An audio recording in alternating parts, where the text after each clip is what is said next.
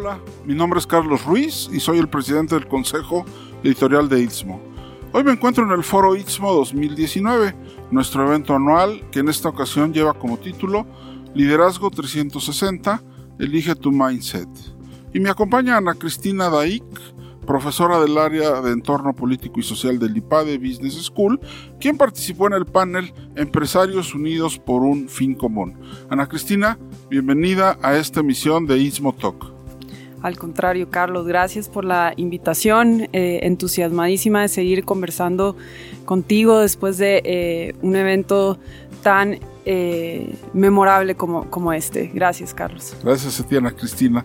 En esta ocasión quisiera que profundizáramos en el tema que trataste en el panel y que desarrollaste también en el artículo Escribamos historias nuevas, que publicamos en nuestra edición más reciente. Si te parece, ¿Comenzamos con las preguntas? Perfecto, Carlos, adelante. Ana Cristina, cuéntanos, en la era del management con implicación social, ¿cuál es el tema en boga? Carlos, hoy en el management eh, la implicación social del, quehacer empresarial ha tomado un auge, me parece, sin precedentes. Eh, creo que las empresarias y los empresarios entendemos cada vez mejor que no estamos en una isla, que eh, nuestro entorno nos impacta y sobre todo impactamos nuestro entorno. Y eso, eh, como lo vimos hoy en la conversación, implica un mindset muy particular, porque implica un mindset a través del cual eh, estamos conscientes de nuestra dimensión social, es decir, de que toda acción influye y es influida por actores externos. Esto, claro, nos sume en una responsabilidad eh, que puede llegar a ser muy abrumadora, pero también nos da unas plataformas magníficas para pensar que nuestro rol como empresarias y empresarios a través de distintas plataformas es extraordinario porque con el mindset correcto, como lo vimos hoy a través de tantos testimonios eh, tan maravillosos, ese mindset nos puede llevar a cambiar, a cambiar México y a cambiar el mundo. Yo creo que, que esa es la implicación social del Claro, claro, ese es el mensaje que nos pasaste. En, en el caso particular de la industria del bambú en Puebla, ¿podrías explicarnos un poco qué son las alianzas intersectoriales que mencionabas y cómo estas han potenciado esa industria del bambú en Puebla? Carlos, ha sido un proceso que he tenido la fortuna de poder eh, ir siguiendo en tiempo real. Y lo primero que puedo compartirles es, es un es un proceso muy complicado. Es decir, desarrollar y fortalecer este mindset colaborativo que proponga metas en común no es algo sencillo, no es algo sencillo. ¿Qué ha ido pasando en el caso de eh, el desarrollo de la industria del bambú en Puebla? Han sido actores que han recalibrado sus roles de acuerdo a las expectativas y a las metas que han ido eh, estableciéndose en este, en este proyecto. Como lo decíamos en, la pregunta que me hacías anteriormente, el entorno influye. Si no hay las regulaciones correctas, si no hay las motivaciones correctas, hoy, por, fortuna, en el proyecto eh, que lidera una organización que se llama Esperanza del Mañana, eh, con varias empresas, universidades, se ve que ya se filtran aquellos actores cuyo interés no es esta meta en común. Entonces, eh, la, buena noticia es que el mismo proceso va filtrando a quienes no tienen esta meta en común y hoy se ven resultados desde la dimensión financiera, social y ambiental muy prometedores. Eh, en este tipo de proceso que nos estás comentando, eh, ¿cuál es el tipo de problemas que se pueden resolver? Gracias a las alianzas sectoriales y cuál es el papel que tiene la academia de la cual tú formas parte en este modelo. Gran pregunta y, me invitas a una reflexión muy profunda porque eh, desde la academia solemos pensar que estamos aislados, que hablamos otro, tú lo has de entender mejor que yo, pero que estamos aislados, que hablamos un lenguaje, eh, que hablamos un lenguaje distinto eh, fíjate, me voy a centrar en, esto que dices del, rol de la academia porque para mí ha sido un, aprendizaje monumental. Por un lado, eh, entender que con la gente correcta, con los incentivos correctos, la apertura para entablar una alianza intersectorial con la misma academia eh, está ahí, ¿no? Está ahí, que en México como el estado de la investigación es tan prematuro todavía, cuesta pensar en aliados que, que, nos tomen un poco como ese aliado estratégico. Entonces, una grata sorpresa que me he llevado a través de este proceso es eh, entender que hay quienes en México están muy dispuestos a entablar una relación con nosotros.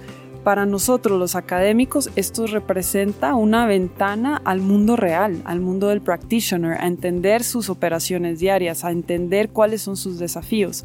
Por otro lado, para los académicos, para los eh, practitioners, perdón, entablar un diálogo con nosotros les permite un proceso reflexivo maravilloso que no están acostumbrados a tener en el día a día. Entonces, estar de cerca con estos eh, eh, implementadores de, estrategias tan desafiantes ha permitido que creamos, que podamos crear algo que ninguno hubiera podido crear solo y me da mucha esperanza pensar que esto puede replicarse en otras esferas en, México.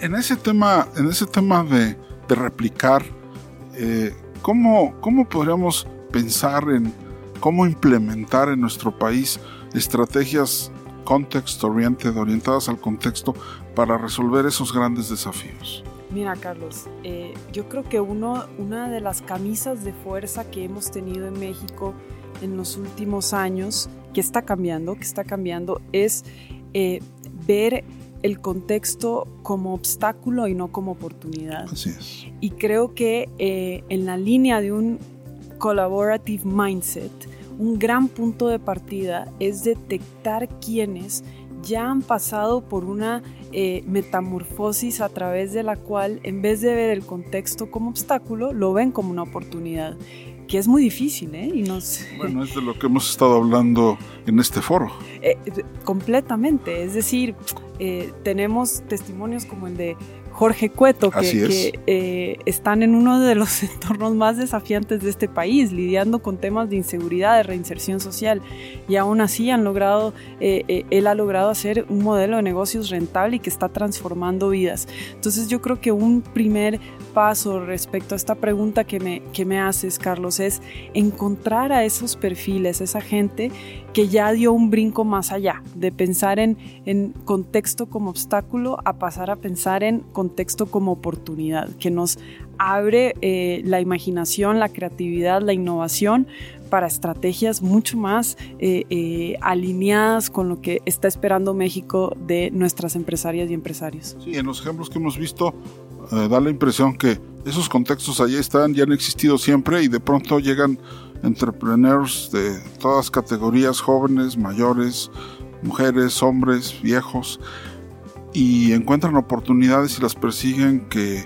aparentemente nadie había visto y lo han hecho muy bien. Así es, y cambian el mundo, y, no solos, ¿eh? y no solos y solas, sino que lo hacen eh, eh, de la mano con alguien. Colaborativamente. Así es, Y finalmente, Ana Cristina, ¿cuál crees que sea el papel terminamos con esta pregunta. ¿Cuál crees que es el papel del emprendedor social para hacer crecer al país? Ay, qué, eh, qué tesoro de pregunta. Y ojalá si, si hay emprendedores eh, y emprendedoras sociales que nos están escuchando, que pudieron acompañarnos hoy, que me ayuden a, profundizar en esta eh, respuesta. Pero creo que, que les toca asumir o nos toca asumir que hoy si tenemos la capacidad para resolver algo que está afectando a este país, tenemos la responsabilidad de hacerlo. Ya no, ya no basta con, poner estos eh, eh, mínimos, sino es replantearnos eh, cuál es nuestro propósito dentro de estos contextos de los que ya de los que ya hablabas y también nos toca emocionarnos por esos por esos desafíos no no verlos como una imposición sino como eh, una puerta que se abre para nosotros mismos también crecer dentro de este eh, camino tan maravilloso del emprendimiento. Como un reto, Carlos. Que audazmente se puede. Así es, así es. Ana Cristina, muy interesante todo lo que nos comentas. Muchísimas gracias por darnos esta oportunidad de platicar contigo aquí en Ismo Talk. Gracias a ti, Carlos. Es, eh, ha sido un gusto y que este espacio se replique muchas, muchas veces más. Muchísimas gracias, Ana Cristina. Y muchas gracias a todos nuestros oyentes por escucharnos en esta Ismo Talk. Yo soy Carlos Ruiz, presidente del Consejo Editorial de Ismo, y síganos en nuestras redes, arroba revista Ismo en Facebook, Twitter, LinkedIn e Instagram.